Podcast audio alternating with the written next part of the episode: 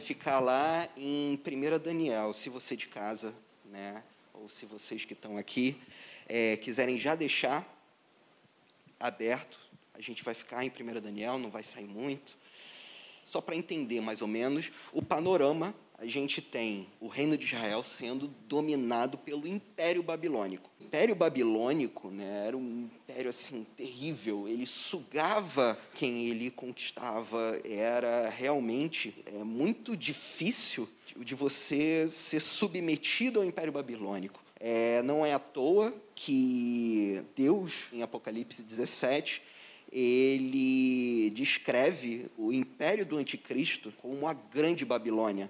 Em Daniel 1,4, a gente vê que o, o, rei Nabucodonosor pegou os jovens sem defeito físico, de boa aparência, cultos e inteligentes. E você, de boa aparência, culto, inteligente, é o, o top top do seu reino, você vai ser escravo no reino que te conquistou.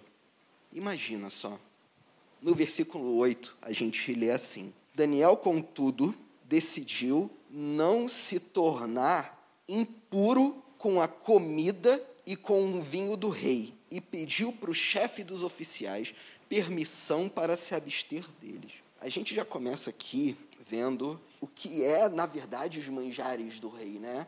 O que é isso no Império Babilônico. Anteriormente falei que o Império Babilônico era o maior império da Terra. Então, os manjares do rei, se você fosse escolhido para servir ao rei, você poderia comer da mesma comida que o rei. Era melhor do melhor. Chegar Daniel e falar: Olha, quer saber? Eu e meus amigos não vamos comer dessa comida, não eu imagino se é o maior império da Terra e ele pegava o melhor de cada nação para si, então a comida devia ser maravilhosa, maravilhosa. Eu lembrei lendo isso do filme dos anos 90, que quem passou pelos anos 90 deve lembrar, chamado Riquinho Rico, o menino, assim, o, título já dava spoiler, né? É um menino chamado Riquinho que era rico. Esse é o filme. Quando ele chama os amigos para ir na casa dele. Ele abre a porta da sala de jantar e vê um McDonald's. Quem foi criando nos anos 90, cara, impossível você não se comover o seu coração, né, imaginando quantos McDonald's felizes uma criança poderia pegar ilimitadamente daquele. Imagina você sendo amigo de Daniel não estando na mesma visão dele e fala: olha, a gente não vai aceitar dessa comida. Cara, se tu não está na visão, tu fala: fica quieto, Daniel. Cara, cara. Sabe qual é? A questão aqui é que Daniel foi usado para enxergar além.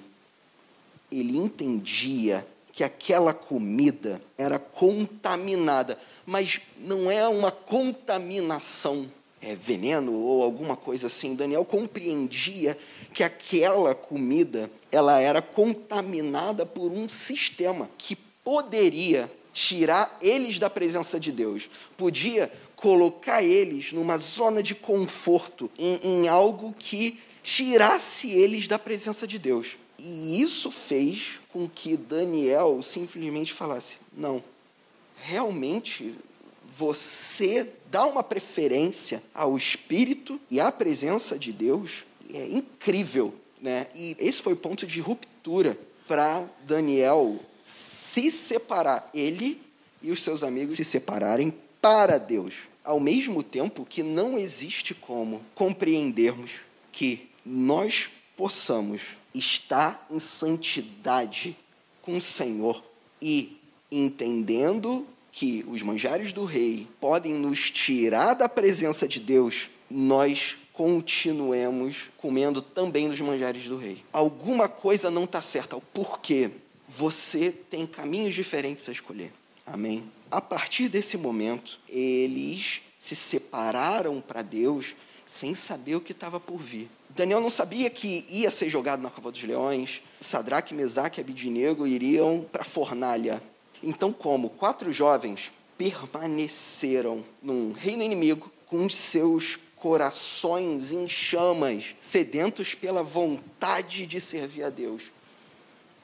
A questão aqui é que eles se propuseram a queimar mais que a fornalha. Então, como isso é possível? Por santidade. Santidade, ponto. Santidade. A questão é que quando nós pensamos em santidade, a gente tem a imagem de algo sem falhas. É uma imagem projetada de algo que não tenha ranhuras, algo que seja perfeito. Quando na verdade, no hebraico, santidade é usada para nós como kadosh, que significa separado. Por exemplo, no Velho Testamento, quando a gente vê algo sendo um, um, elemento do templo, que esse objeto é santo, não significa que esse objeto ele é um objeto perfeito, foi forjado do melhor material da face da terra para Deus. Significa que esse objeto é de uso exclusivo de Deus. Então, o que significa viver em santidade ao Senhor? Significa que, a partir do momento em que você escolhe ser de uso exclusivo de Deus, você escolhe ser totalmente separado para Deus. Como se você dissesse: Senhor, eu sou totalmente, totalmente separado a Ti. Eu me proponho, eu quero, eu escolho servir a Ti totalmente. No versículo 10, a gente vê assim: Apesar disso, ele, o chefe, disse a Daniel: Tenho medo do rei, o meu senhor, que determinou a comida e a bebida de vocês. E se ele os achar menos saudáveis que os outros jovens da mesma idade? Aqui a gente vê um exemplo clássico dos maiores clichês do mundo. O que, que ele está falando aqui? Ele está falando: olha, se você andar em santidade, você vai ser um jovem pálido. Se você andar em santidade, você vai ser um fraco na sociedade. Você não vai aproveitar os manjares do rei, você não vai aproveitar a vida. Isso com certeza todo mundo já ouviu. Ih, você é crente? Pô, cara, você não bebe, não fuma? Você é visto como alguém que não aproveita a vida. Essa é a mesma mentira de Satanás desde o jardim do Éden. Em Gênesis 3:1, a serpente fala para Eva: "Mas você não pode comer nada. Nada. Você não pode comer nada?" Quando na verdade Deus diz para a gente justamente o contrário. Ele fala para a gente, olha, cara, pare e pensa. Deus, ele criou o jardim do Éden. Você não precisou plantar nada. Nada. Você poderia comer 999 milhões de árvores, de frutos, de legumes. Mas tem um que ele não falou para você comer. Deus falou que pode comer todas, menos uma. Então, o que a serpente tenta colocar no coração do homem desde o jardim do Éden e a cada geração a gente cai na mesma conversa. Mas é a mesma conversa. A serpente fala para você o seguinte, ó, Deus é um estraga prazeres. É isso que ela fala para você. Santidade vai fazer você perder o melhor dessa vida. Ele tenta te convencer isso desde o início. Olha, tem um monte de prazer no mundo. Deus te faz se encantar por um prazer, por uma coisa específica que você está morrendo de vontade de fazer, mas Ele te priva. Ele gosta de te privar. Amados, entendam que Deus, Ele não é um estraga prazer. Ele é o Senhor de todo prazer. Ele criou o prazer. Então a gente vê aqui que o grande problema do mundo em si não é a busca pelo prazer, mas saber encontrar o prazer em Deus. Por quê? Porque Ele é a fonte. Ele é a fonte, Ele criou, Ele criou o prazer, Ele criou a felicidade. Você sabe conceituar a felicidade? Eu não sei, mas Deus não só sabe como Ele criou a felicidade, Ele criou as coisas boas que nós amamos. E tudo que você precisa fazer é se separar para Ele. Amém? Então, decidir se separar para Deus é a resposta para ter acesso a todos esses prazeres nele.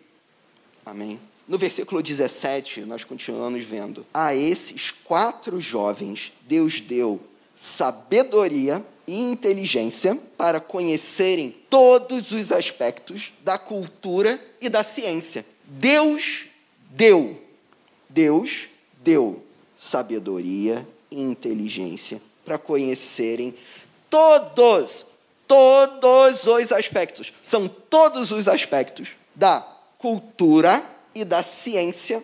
Da onde? Da Grécia? Não, da Babilônia.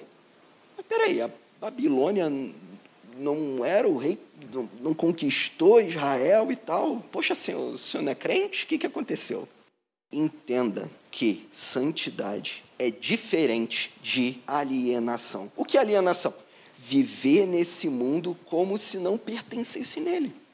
E no versículo 19 e no 20, a gente lê aqui: O rei conversou com eles e não encontrou ninguém comparável a Daniel, Ananias, Misael e Azarias, de modo que eles passaram a servir o rei. O rei lhe fez perguntas sobre todos os assuntos, todos os assuntos nos quais se exigia sabedoria e conhecimento, e descobriu que eram dez vezes mais sábios do que todos os magos e encantadores do seu reino. Entenda que magos e encantadores naquela época eram pessoas que retinham conhecimento e a, a gigante maioria não sabia explicar, ou ele era mago ou ele era encantador. Então, eram pessoas cursadas em ciência, eram pessoas, eram, eram filósofos, eram, eram, eram pessoas realmente capazes, conhecedoras, sábias, cultas. E Daniel, Ananias, Misael e Azarias foram questionados sobre todos os assuntos e eles sabiam dez vezes mais. Dez vezes mais. A questão aqui é o que, que o rei perguntou para eles? Ele não perguntou para eles acerca da cultura hebraica ou perguntas GBD, por exemplo. Daniel, qual é o menor versículo da Bíblia? Jesus chorou. Não. O rei perguntou a eles sobre ciência, filosofia, aspectos da cultura babilônica. E eles sabiam dez vezes mais. Dez vezes mais. Então a gente vê aqui que santidade não é alienação, porque nós fomos chamados para representar o eterno no meio de uma geração caída, no meio de uma geração babilônica. Então, como a gente faz isso se nós simplesmente agimos como se não fôssemos do planeta Terra? Como a gente grita que quer mudar o Brasil e a gente não faz ideia da história do Brasil?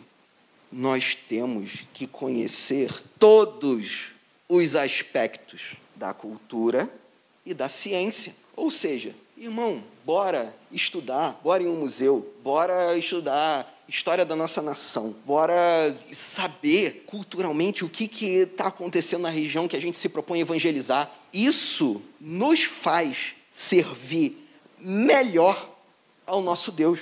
Eu achei interessante num podcast do Tel Hayashi, falando, foi um casal, dá um testemunho de evangelismo no Nepal. Nepal, cara, é, é um lugar ermo, mas, cara, põe ermo. E a história deles é interessante, porque aos 17 anos, eles já namoravam e eram um casal que se propôs como casal. E, ali Deus falou o quê? Olha, vão para o Nepal, que vocês vão ser a minha semente lá. Aos 21 anos, eles decidiram pegar as balas e ir para o Nepal. Eles falaram porque nós compreendemos que neste chamado nós somos uma semente que vai ser plantada naquela terra e nós vamos morrer lá, morrer. Você com 21 anos, eu, eu, eu fico pensando, cara, a maturidade espiritual disso. Eu tenho 33. Eu, eu não sei responder se realmente é uma coisa que eu faria. Você consegue responder? Eu não consigo.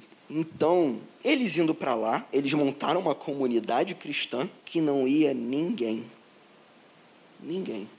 Eles passaram alguns anos apenas aprendendo a cultura nepalesa aprendendo a linguagem nepalesa. O que eles comem, como que eles conversam as gírias, os costumes, eles aprenderam o quê? Todos os aspectos da ciência e da cultura nepalesa. Hoje, 20 anos depois, eles devem ter uns 40 e tantos, eles deram testemunho que a igreja passou a pouco de 200 membros. Amém? Glória a Deus e que eles montaram uma gravadora que grava álbuns cristãos e, e eles distribuem para todo o Nepal. Irmão, irmã, santidade é diferente de alienação. Santidade é estar preparado para ser usado por Deus em uma geração. É não o que, mas por que nós fazemos, porque nós estamos aqui pessoal do louvor veio para cá, vocês viram. Pessoal do Media Team, do controller aos câmeras, porque todos nós, todos nós estamos aqui para espalhar a glória de Deus sobre toda a face da terra. Amém?